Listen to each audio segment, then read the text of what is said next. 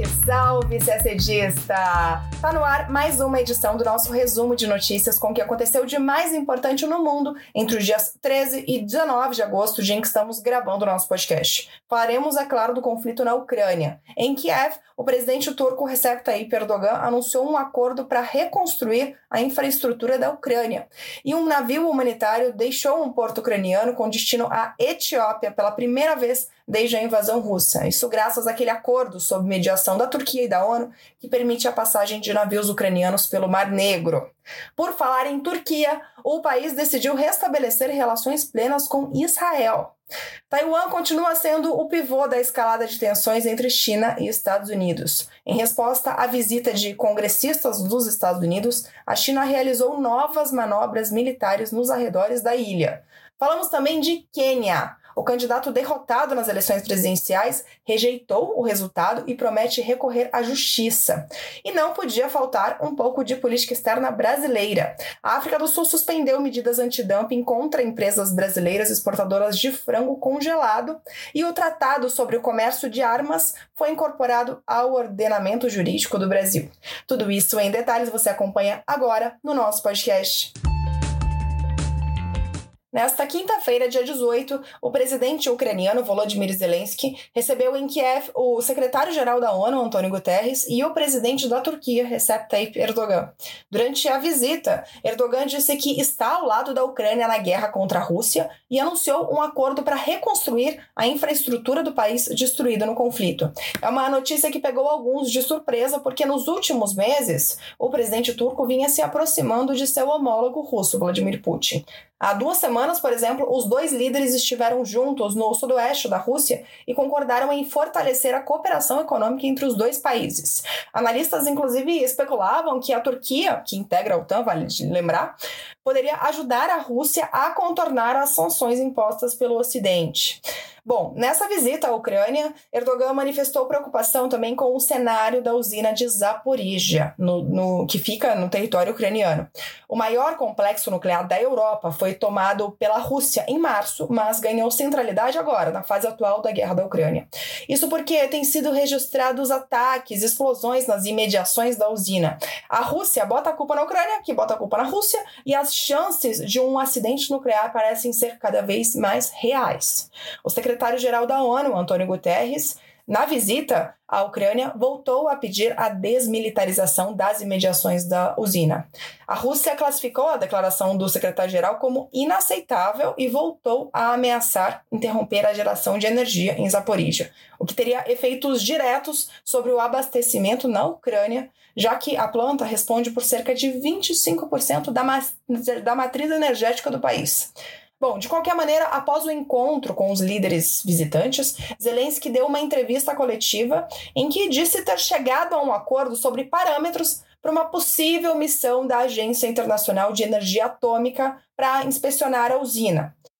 Por fim, Zelensky, Erdogan e Guterres saudaram o sucesso do acordo mediado pela ONU que permite a passagem de navios por meio de três portos ucranianos pelo Mar Negro.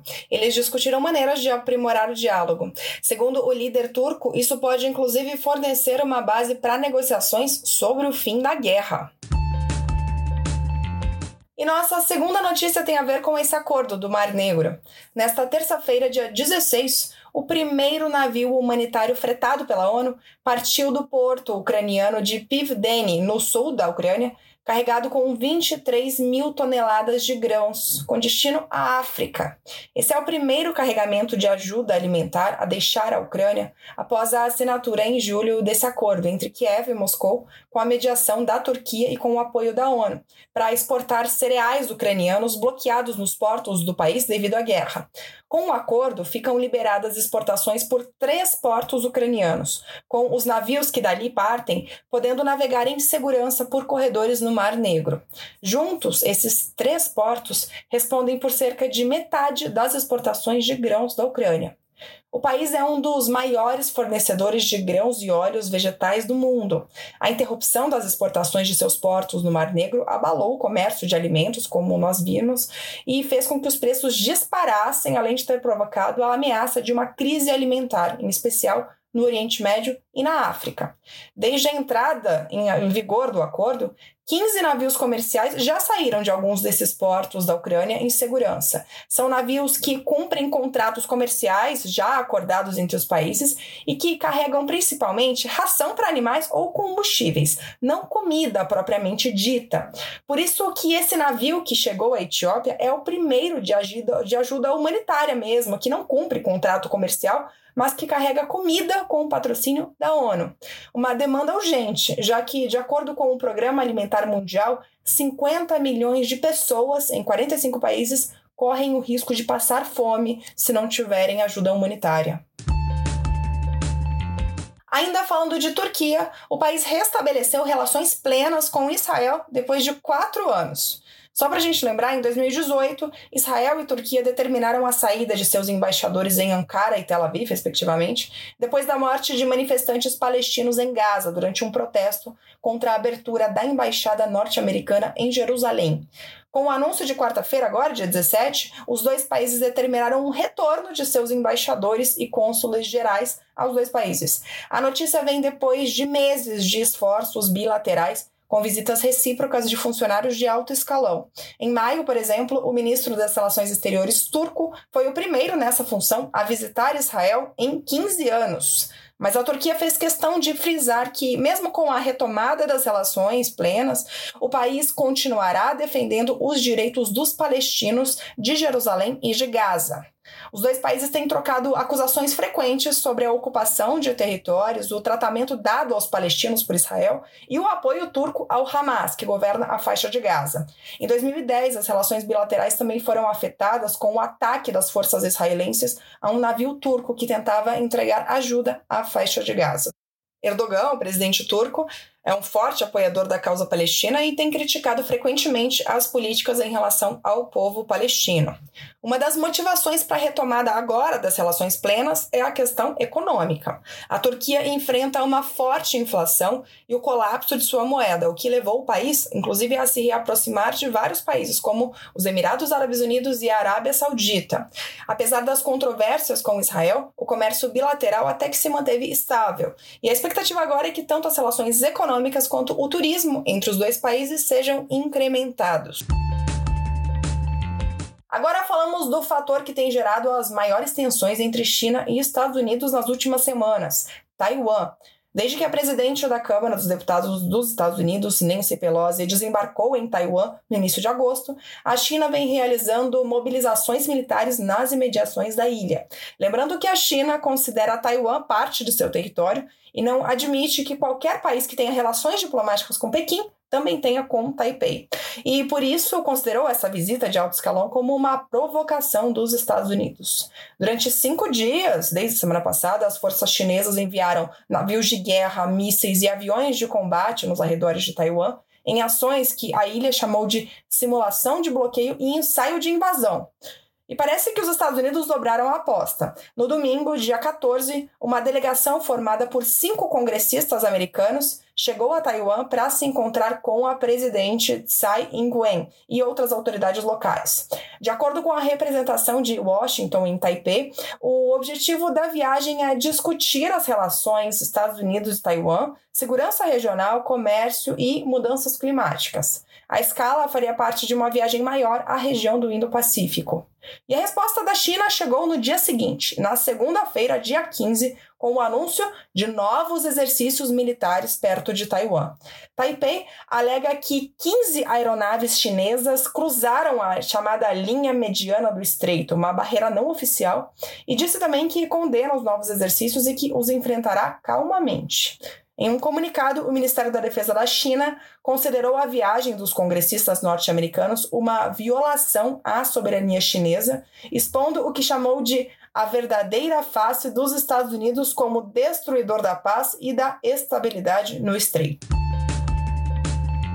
Agora falamos de África.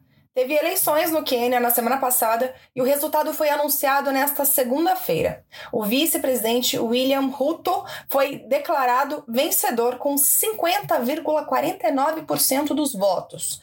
O seu principal rival, Raila Odinga, obteve 48,85% dos votos e afirmou nesta terça-feira que vai recorrer a todas as opções legais possíveis para contestar o resultado das eleições. Para Odinga, que já foi o primeiro-ministro do Quênia, os números anunciados pela comissão eleitoral devem ser anulados pela justiça porque são uma farsa e um flagrante desrespeito pela Constituição. Isso são palavras dele. Bom, minutos antes da publicação dos resultados, na segunda-feira, a vice-presidente da Comissão Eleitoral Independente do Quênia anunciou que quatro dos sete membros daquele órgão rejeitavam os resultados. Nesta terça-feira, pouco antes do discurso de Odinga, os quatro comissários que rejeitaram os resultados das eleições confirmaram que os números finais anunciados na segunda-feira representavam 100,01% dos votos e alertaram que esses votos a mais poderão ter feito uma diferença significativa. As declarações tanto desses comissários quanto de Odinga levantam novas incertezas no Quênia após as eleições do dia 9 terem sido consideradas as mais pacíficas da história do país. O Quênia poderá enfrentar agora semanas de disputas judiciais e o Supremo Tribunal pode inclusive ordenar a realização de novas eleições. Aproveitamos para falar de relações Brasil-África, mais especificamente África do Sul o país africano decidiu suspender por até 12 meses a aplicação dos direitos antidumping contra exportadores brasileiros de carne de frango congelada. O Brasil comemorou a decisão, afirmando que as medidas antidumping prejudicavam a competitividade do produto brasileiro no mercado sul-africano. Desde dezembro de 2021, a África do Sul vinha aplicando essas tarifas antidumping contra empresas exportadoras brasileiras. As tarifas variavam entre 6% e 265%, para além do imposto de importação. Desde então, o Ministério das Relações Exteriores e o Ministério da Economia brasileiros mantiveram um diálogo constante com as empresas brasileiras investigadas e com as autoridades sul-africanas inclusive por meio de manifestações técnicas relativas à investigação de dumping. O governo brasileiro afirmou que seguirá atento ao caso na expectativa de que a suspensão temporária das tarifas se torne definitiva. Lembrando que medidas anti-dumping são aquelas tomadas por um país A contra um país B, quando exportadores desse país B praticam preços abaixo do preço praticado em seu mercado interno. É uma medida, então, de defesa comercial que tem o objetivo de proteger a indústria doméstica. Agora, dados de comércio entre os dois países. Em 2021, as exportações brasileiras para a África do Sul superaram 1 bilhão de dólares, dos quais cerca de 17% corresponderam apenas a exportações de cortes de frango congelados. Segundo nota do Itamaraty, o Brasil é fornecedor confiável e competitivo de carne de frango. Também, de acordo com o MRE, a produção brasileira é importante para a garantia de segurança alimentar em diferentes mercados, sobretudo no atual momento de desequilíbrio das cadeias internacionais de distribuição e de elevação geral de preço. E uma última notícia agora de política externa brasileira também. O presidente Jair Bolsonaro promulgou o Tratado sobre o Comércio de Armas, na sigla conhecida em português por TCA ou em inglês por ATT. O Brasil já havia ratificado o tratado em 2018 e agora, com a promulgação realizada no dia 15 de agosto, na segunda-feira, o acordo passa a estar incorporado ao ordenamento jurídico brasileiro. O Tratado sobre o Comércio de Armas tem por objetivo regular o comércio internacional de armas convencionais, suas munições e componentes, estabelecendo regras para exportação, importação, trânsito, transbordo e intermediação de oito categorias de armas. São elas tanques de guerra, veículos de combate blindados, sistemas de artilharia de grande calibre, aeronaves de combate, helicópteros de ataque, navios de guerra, mísseis lançadores de mísseis e armas pequenas e armamento leve. Entre os principais dispositivos do tratado está a proibição das transferências de armas convencionais, suas munições e componentes, caso o país exportador tenha conhecimento no momento da autorização de que as armas serão utilizadas para a prática de crimes internacionais ou crimes de de guerra. O tratado estabelece ainda critérios objetivos para avaliação de pedidos de autorização de exportação de armas convencionais e também estabelece procedimentos para a cooperação internacional no combate ao tráfico ilícito e ao desvio dessas armas. O, Brasil já possui um sistema consolidado de controle de exportação de armas convencionais, o que permite o cumprimento pelo país dos dispositivos do TCA. Em nota, o Itamaraty afirma que a promulgação do tratado confirma os compromissos do Brasil com a prevenção e a erradicação do tráfico ilícito de armas convencionais com o propósito de contribuir para a paz e para a segurança internacionais e para a luta contra o crime organizado transnacional. E a gente termina o nosso podcast por aqui. Uma ótima semana, bons estudos e até sexta-feira que vem.